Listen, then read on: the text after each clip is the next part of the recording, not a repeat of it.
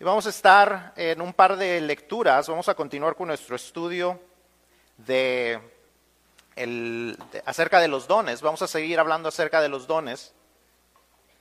Vamos a estar hablando de la tercer parte de lo que hemos estado llamando los dones de servicio. Y vamos a comenzar, si pueden tener sus Biblias listas en 1 Corintios 12, 28. Vamos a estar en 1 Corintios 12 y en Romanos 12. Es que primero vamos a, si quiere buscar ya los dos eh, lugares, pero vamos a leer primero, a primero a los Corintios 12 y vamos a leer el versículo 28 y después vamos a ir a Romanos 12, versículos 6 al 8 y esos están en la pantalla y están en sus boletines también. Primero a los Corintios 12, 28 dice así, y a unos puso Dios en la iglesia, primeramente apóstoles, luego profetas, lo tercero maestros, luego los que hacen milagros, después los que sanan, los que ayudan, los que administran, los que tienen don de lenguas. Romanos 12, 6 al 8 dice, de manera que, teniendo diferentes dones, según la gracia que nos es dada, si el de profeta, úsese conforme a la medida de la fe, o si de servicio, en servir, o el que enseña en la enseñanza, el que exhorta en la exhortación, el que reparte con liberalidad, el que preside con solicitud, el que hace misericordia con alegría. Amén.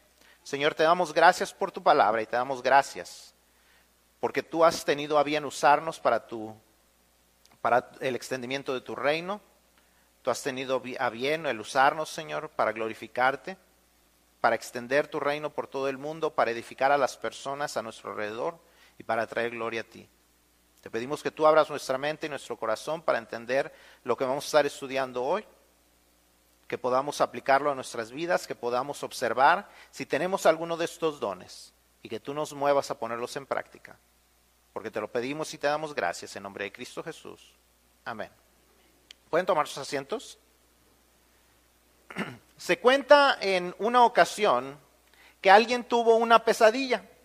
Y esta para mí es una pesadilla definitivamente. Si usted es una persona que ama el comer como yo, este, para mí esto es una pesadilla. Pero se cuenta que esta persona tuvo este sueño donde él eh, estaba sentado a una mesa donde estaban servidos los manjares más exquisitos, la mejor comida, toda la comida que una persona pudiera haber eh, querido, un banquete con personas a todo alrededor. Y de repente cuando estaban a punto de comer, todos se dan cuenta que nadie tiene codos. Nadie tiene codos. ¿Cómo se iban a poder alimentar? Los mejores manjares pero a menos que se agacharan completamente, ¿cómo se iban a alimentar? No sé para usted, pero para una persona como yo que ama la comida, eso es una pesadilla. Pero de repente a alguien se le ocurrió, ¿qué tal si yo te alimento a ti y tú me alimentas a mí? ¿Qué tal si yo te sirvo a ti mientras tú me sirves a mí? Esa es la manera en lo que Dios nos ha llamado a servir. Cada uno de nosotros hemos recibido distintos dones espirituales para servir a Dios, para servirnos los unos a los otros. El propósito principal de nuestra vida y la razón por la que estamos aquí es para servir. Dios hubiera podido eh, hacer que cuando nosotros vinimos y reconocimos que Jesucristo era nuestra mayor necesidad eh, y, le hubiéramos pedido que Él entrara a, a, nuestro corazón y fuera el Señor y Salvador de nuestra vida, Él podía haber agarrado así como las aspiradoras y levantarnos y llevarnos al cielo para tener una eternidad con Él. Pero la razón por la que Él nos deja en este mundo es para que podamos servir. Es para que podamos llevar a la gente el Evangelio. Es para poder llevarle a, las personas que necesitan desesperadamente, como lo podemos ver a nuestro alrededor en todas las noticias, conocer que hay esperanza.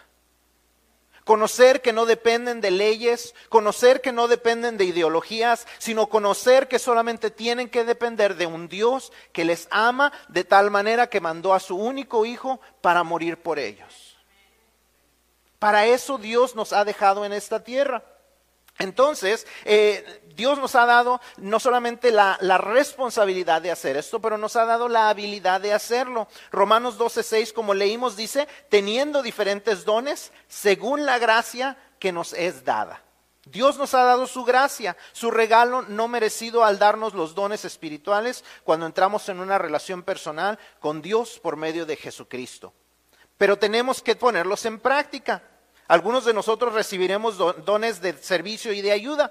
La semana pasada el pastor Solís hablaba acerca de los dones de servicio y de ayuda, donde nos tocará ser aquellos que seguimos a alguien más, donde nos tocará estar buscando qué hacer, donde nos tocará preguntarle a la gente qué se necesita, donde nos tocará que alguien más venga y nos diga, hermano, necesitamos que se haga esto y nosotros lo vamos a hacer. Pero también hay necesidad de ciertos dones que dirijan el trabajo. Y esas son algunas de las cosas que vamos a estar hablando hoy. Hoy vamos a estar hablando acerca de dones que les toca decir lo que se debe de hacer. ¿verdad? Eh, vamos a, estar viendo que estos dones son iguales de importantes e igual de necesarios y debemos aprender a usarlos, pero a usarlos correctamente.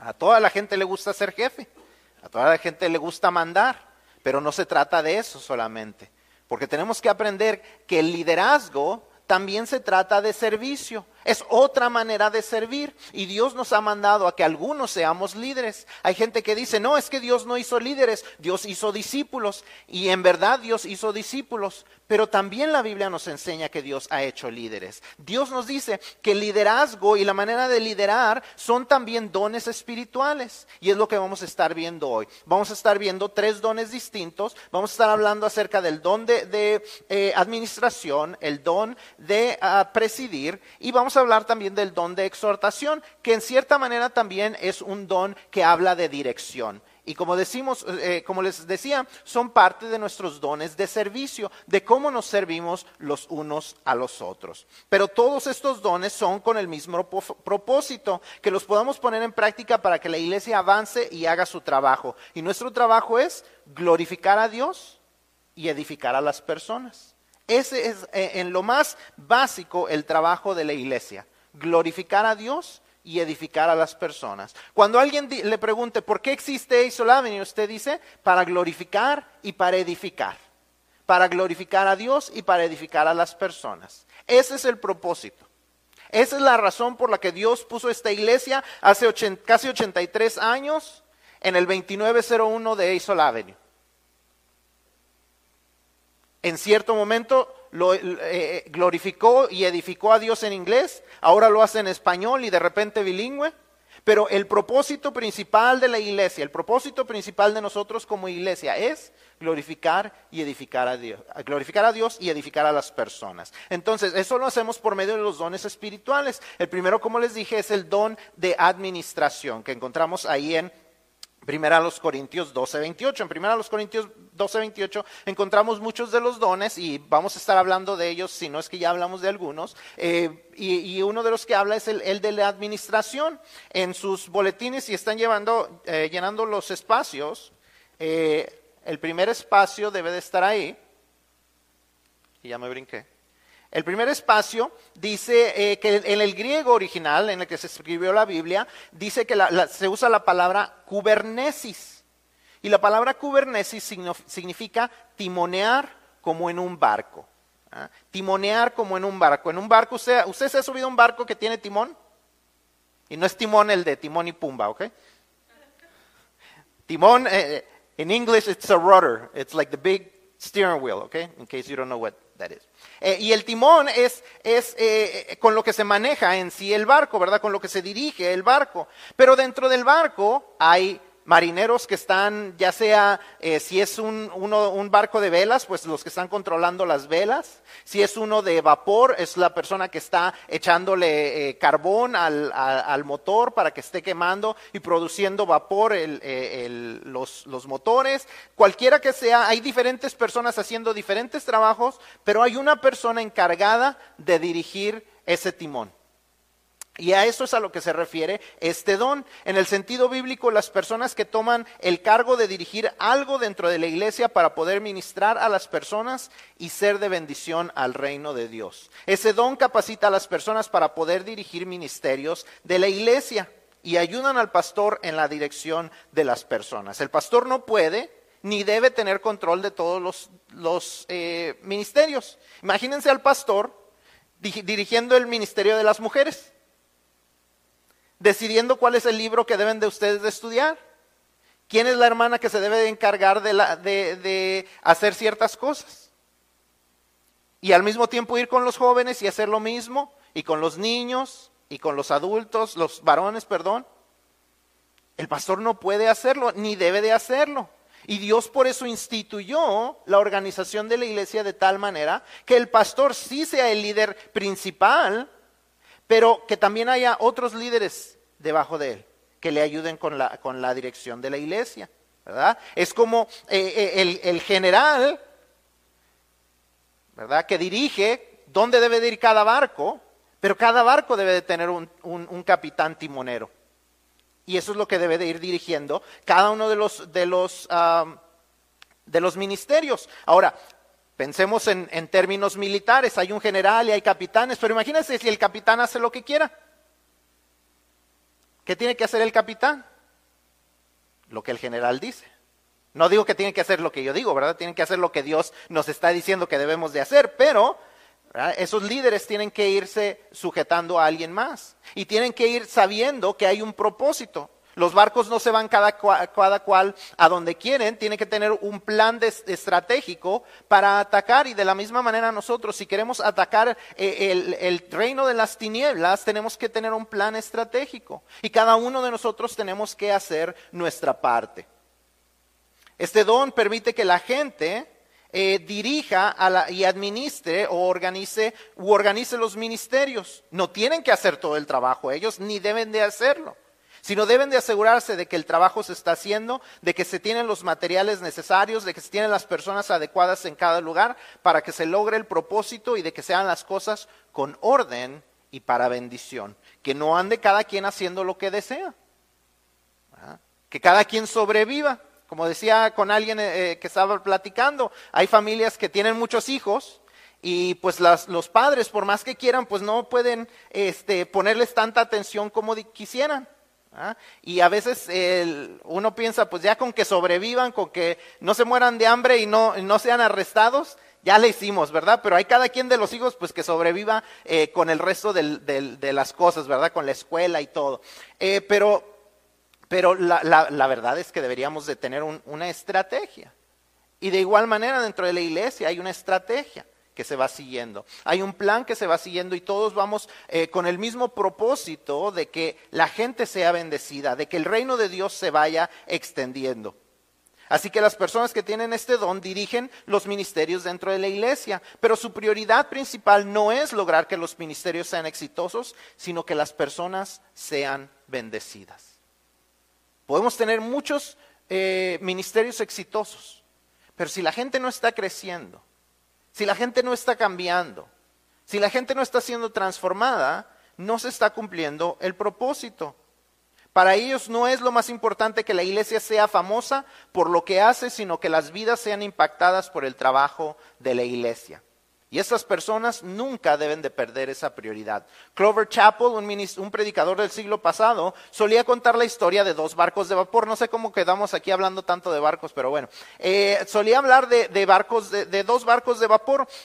Y estos barcos iban viajando desde Memphis hasta Nueva Orleans por el río Mississippi. Mientras viajaban lado a lado, pues ya sabe cómo somos los, hombres, que nos gusta ser competitivos, y unos se iban diciendo al otro, no, pues tú vas muy lento, tú vas a paso de tortuga, y entonces empiezan a desafiar unos a otros y empiezan una carrera por el río Mississippi empiezan a, ir lo más rápido que pueden, a aventar carbón y, a, esos motores de vapor, y van avanzando los dos y de repente a uno de los barcos se les acaba el, ah, carbón.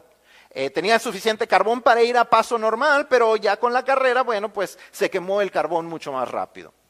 Entonces a uno de esos marineros ocurrentes decide que van a tratar de, de quemar algo de la carga que llevan. ¿verdad? Esa carga que les habían encargado transportar desde Memphis hasta Nueva Orleans y ven que quema muy bien, que era muy buena para quemarse y entonces empiezan a agarrar de la carga y empiezan a quemarla. ¿Y qué sucede? Ganan la carrera. Ganan la carrera, pero pierden la carga que se les había encargado. Como iglesia, nunca debemos de ser así. No, que somos mejores que aquella iglesia y que tenemos estos ministerios. Uy, su iglesia, ay, pobrecitos, vente mejor a esta iglesia. Ay, no, no, no, mira, no, nosotros estamos mucho mejor como iglesia. Uy, no, nosotros hacemos esto y hacemos lo otro por la gente. Y al final terminamos perdiendo a la gente que decimos estar ganando. Nuestra preocupación principal como iglesia es que la gente se salve. Y por eso cada uno de nosotros, si tenemos este don, debemos de ponerlo a trabajar. Terminamos ganando la carrera, pero quemamos las vidas. ¿Cuántas vidas estamos eh, dispuestos a sacrificar por ser reconocidos como la mejor iglesia? ¿Cuántas personas nunca llegarán al cielo debido a la agresividad de un marinero competitivo? Que Dios no nos permita que eso suceda dentro de nuestra iglesia. La gloria siempre debe de ser para Dios que todo lo que hagamos como iglesia, toda la gloria sea para nuestro Dios. Otro peligro con este don de, liderazgo es buscar el beneficio personal. Jesús les, advirtió de esto a sus discípulos. Mateo 20, 25 al 28 dice, entonces Jesús llamándolos, ah, dice, dijo, perdón, sabéis que los gobernantes de las naciones se enseñorean de ellas y los que son grandes ejercen sobre ellas potestad. Mas entre vosotros no será así, sino que el que quiera hacerse grande entre vosotros será vuestro servidor. Y el que quiera ser el primero entre vosotros será vuestro siervo. Como el Hijo del Hombre no vino para ser servido, sino para servir y para dar su vida en rescate por muchos. Si usted tiene este don, asegúrese de que lo está usando para bendecir y no para estar por encima de otras personas. Asegúrese de que su prioridad sea servir a Dios y no que lo sirvan a usted. Leía esta semana acerca de, algunos, eh, desafortunadamente acerca de algunos pastores que hacen cosas eh, medias alocadas dentro de las iglesias. Había un pastor que tenía a unos hombres que él le llamaba sus discípulos, y ellos le cargaban la Biblia, eh, le ponían los zapatos, eh, hacían cosas por él, donde cuando él debía haber sido siervo, él estaba siendo servido. Y Dios no nos ha mandado a hacer eso, ni a los pastores, ni a los que tengamos los dones de administración ni tampoco este siguiente don, que es el don de presidir. Este es el siguiente don que vamos a ver. Creo que lo vamos a ver. ¿Sí lo vamos a ver? ¿O no lo vamos a ver? Ya se nos murió. Bueno, el que sigue. Eh, el don de presidir. Proistemi es la palabra griega que usa y dice que significa estar parado delante de. Estar parado delante de. Esa es la persona que está delante de otros para modelar lo que se debe hacer y que produce un impacto positivo en las personas que lo siguen. Este don es parecido al de administración, pero no es igual. A diferencia del de, de, administración, la persona con este don está completamente involucrada eh, en el trabajo. O sea, eh, mientras el de administración está preocupado por administrar, por decir, miren, se tiene que hacer esto y esto y esto y esto y esto otro, la persona que preside le toca estar al frente y decir, vamos a hacer esto. Vente conmigo a hacer esto. Vengan ustedes y vamos a hacerlo juntos. Entonces entendamos que la Biblia habla de las dos maneras. Para que cuando tengamos un tipo de líder no digamos, ay no, no, es que mi otro líder siempre estaba con nosotros cuando hacíamos algo. Bueno, a lo mejor su don es diferente. O no, eh, este, este líder es muy metiche, siempre quiere estar aquí adentro. ¿Por qué no nomás nos dice qué tenemos que hacer? Bueno, su don tal vez es distinto.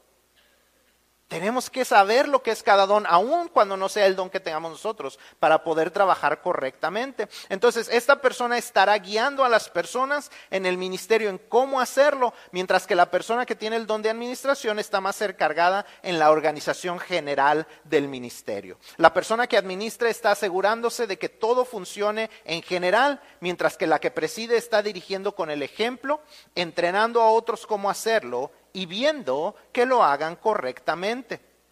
Así que la persona con este don debe estar dispuesta a entrenar y a ayudar cuando sea necesario. Debe estar dispuesta, como se dice, ensuciarse las manos. La persona que tiene este don va a desear estar involucrada en esto. Se cuenta la historia de que durante la Revolución Americana un hombre vestido de civil pasó a caballo junto a un grupo de soldados que estaban reparando una pequeña barrera defensiva. Su líder les gritaba, les gritaba instrucciones, pero él no estaba ahí metido ayudándoles. Entonces el jinete le pregunta, ¿y usted por qué no les ayuda? Y el hombre muy digno, el, el líder muy digno le dice, Señor, yo soy capitán, ¿cómo me voy a meter a ayudar? El extraño entonces se baja de su caballo y va y les ayuda a, a, esos soldados que ya estaban cansados y les ayuda a terminar de construir esa barrera que se estaba reparando. Y cuando terminó el trabajo se da vuelta hacia el capitán y le dice, señor capitán, la próxima vez que usted tenga un trabajo como este y no haya suficientes hombres para hacerlo, pregunte por el general y yo vendré a ayudarlo nuevamente. Ese hombre era el general y futuro presidente George Washington. Hay que estar dispuestos a involucrarnos. De esa misma manera, sin importar si somos los líderes o no, las personas con este don deben estar dispuestas a bajarse del caballo y dar el empujón necesario, dar el ejemplo para que otros se esfuercen y lo logren hacerse y se logre hacer el propósito del ministerio. Esas personas van a querer estar haciendo esto, van a querer enseñarles a otros a hacerlo. Esa es la persona que tiene este don, la persona que le dice, ven y aprende conmigo, ven y ayúdame déjame te enseño. Pablo dice que la persona con este don debe practicarlo ¿cómo? Vamos a regresar ahí a Romanos 12. Dice, el que preside con solicitud. ¿eh? No, no, es una solicitud así como las que uno llena, ¿verdad? Una solicitud de empleo o una solicitud de ayuda. Cuando dice con solicitud se refiere a la, palabra, lo que el diccionario define como la práctica de ser diligente, cuidadoso, activo, listo para entrar en acción. Dice, el que tiene este don tiene que estar listo para entrar en acción. Ese debe ser el tipo de líder, estar listo para ponerse en acción. No esperar a que se le reconozca por su buen trabajo, sino estar dispuesto a trabajar, a dar el ejemplo y a dirigir a otros para que se logre glorificar a Dios y edificar a las personas con cualquier ministerio que se le ha encargado, la enseñanza, el servicio, la música, el evangelismo, cualquier otra manera que Dios le ha llamado a dirigir, que lo haga que le enseñe a otros, que dirija a otros, que se lleve bien con otros para poder impulsarlos a aprender y a cumplir el propósito que Dios nos ha dado. Por último, vamos a ver el don de exhortación. El don de exhortación. Para muchos la exhortación es un sinónimo de regaño. Ah, dice, voy a exhortarlo porque su comportamiento está muy mal. O, pastor, exhórtelo exhórtenlo porque no debe de estar así. La verdad es que la Biblia no nos dice eso. La Biblia eh, dice, la, la, palabra que usa es la palabra paraclesis. Paraclesis significa alguien que está muy cerca, de manera de apoyo o respaldo y que aboga por nosotros. Alguien que está muy cerca, de manera de apoyo o respaldo y que aboga por nosotros. Exhortar no es regañar, exhortar es incitar o animar a alguien de manera cercana para que haga lo correcto o deje de hacer lo incorrecto. Es ayudarle a alguien, darle el empujoncito para que haga lo correcto. Es animarlos a hacer lo que deben de hacer. Es animarlos a dejar esas prácticas que no son adecuadas o que no son agradables a Dios. Es ir moviendo a la gente a hacer lo correcto. La, la palabra paraclesis es muy conectada a la palabra paracleto. Y paracleto se refiere en la Biblia al Espíritu Santo. El Espíritu Santo que nos impulsa a hacer lo correcto que nos impulsa a actuar de la manera correcta, que nos impulsa a orar a Dios de la manera adecuada. Y de la misma manera, esta persona que tiene este don de exhortación lo debe de hacer. La persona que tiene este don dice las cosas directas, no le va a dar rodeos, no va a tratar de hablarle suavemente, pero va a hablar de tal manera que el amor de esa persona se pueda sentir, aun cuando viene de una manera que da un golpe para corregirnos. De tal manera que hasta lo mejor vamos a decir, ay, qué bueno que me regañó el hermano, qué bueno que me regañó la hermana.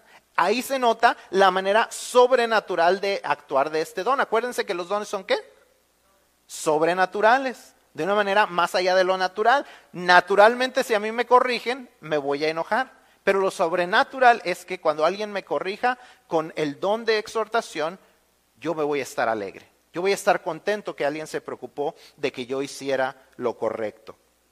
Así que este don no lo tiene cualquiera, es un don y los dones son qué? Según la gracia que nos es dada, no es para todos. No todos servimos para corregir a los demás. No a todos se nos ha dado este don. Quien lo tiene lo debe de usar y quien no lo tiene debe ser cuidadoso en sus palabras. No estamos diciendo que no debemos de corregir a la gente. Ay, yo no tengo ese don. Entonces, pues ya, si el hermano está haciendo lo que quiere, pues, ay, es que yo no lo puedo corregir porque no tengo el don. No. Por naturaleza, yo debo de tratar de corregir a mi hermano, pero ser muy cuidadoso en cómo lo hago, porque por naturaleza no lo voy a hacer bien. Tengo que hacerlo con mucho cuidado. Debo de hacerlo orando para poder corregir tanto con amor como con gracia y con, toda la verdad de Dios. Y eso toma mucho esfuerzo, cuidado y sobre todo oración. Así que cuando corrijamos, hagámoslo con amor o de lo contrario causaremos más mal que bien para la persona y en lugar de edificarla, estaremos destruyéndola. Y eso no es lo que Dios quiere de nosotros, ni para los que tienen el don, ni para aquellos que no tenemos el don. Hay gente que lo tiene y hay gente que no lo tiene. Y debemos ser muy cuidadosos, si en verdad lo tenemos, de que estamos siendo de edificación y no de destrucción. Si usted cree que lo tiene y siempre está regañando a la gente y la gente siempre se ofende, déjeme decirle que usted no lo tiene. Para su tristeza, déjeme corregirle que no lo tiene usted. Pero si usted es de las personas que usted se puede acercar a la persona y corregirlos y la persona se lo agradece, usted tiene ese don y usted necesita ponerlo en práctica. Dios le ha dado ese don para la corrección y la edificación de las personas, para el extendimiento del reino y es necesario que lo ponga usted en práctica. Así es que no lo olvide. Todos estamos para servir en distintas áreas y en distintas maneras. Aun cuando tenemos lugares de liderazgo, Dios nos ha llamado a servir. Dios nos ha llamado a servir. Así que nadie está por encima de nadie en el reino de Dios. Es el reino de Dios, no es nuestro reino. No tengo capacidades de liderazgo para ser el capataz en la iglesia, sino para servir al dirigir a las personas con amor para que juntos extendamos el reino de Dios, le demos la gloria a Él y seamos bendecidos. No es mi reino, es el reino de Dios. Yo no soy el rey, Dios es el rey. Usted no es la reina ni la princesa, aunque así le digan en su casa. Usted no es la reina ni la princesa del reino de Dios, es el reino de Dios. Usted puede ser el rey o la reina o la princesa de su casa, pero en cuanto al reino de Dios, es de Dios. Estamos para servir no para ser servidos. Estamos para darle el beneficio a otros, no para buscar el beneficio nuestro. Y si todos vivimos de esa manera, todos recibiremos eventualmente bendición, así como el sueño que les contaba al principio. Pero todos debemos estar listos para trabajar y servir a Dios usando los dones que Él nos ha dado y tomando nuestro lugar como debemos, en lugar de buscar el lugar que nos agrada a nosotros. Y para terminar, les cuento una historia más. Unámuno, Yo no sé si usted había oído de él, yo nunca había oído de él. Es un, era un filósofo eh, español y cuando eh, él escribe, él escribe acerca de un acueducto romano en Segovia, en, en su España natal. ¿No saben lo que es un acueducto? Es así como un puente, para los que no saben, es como un puente donde pasa el agua de un lugar a otro. Y, eh, eh, existía este, este, acueducto en Segovia, España, donde bajaban agua fría desde las montañas hasta la ciudad, que era una ciudad bastante eh, seca y bastante cálida.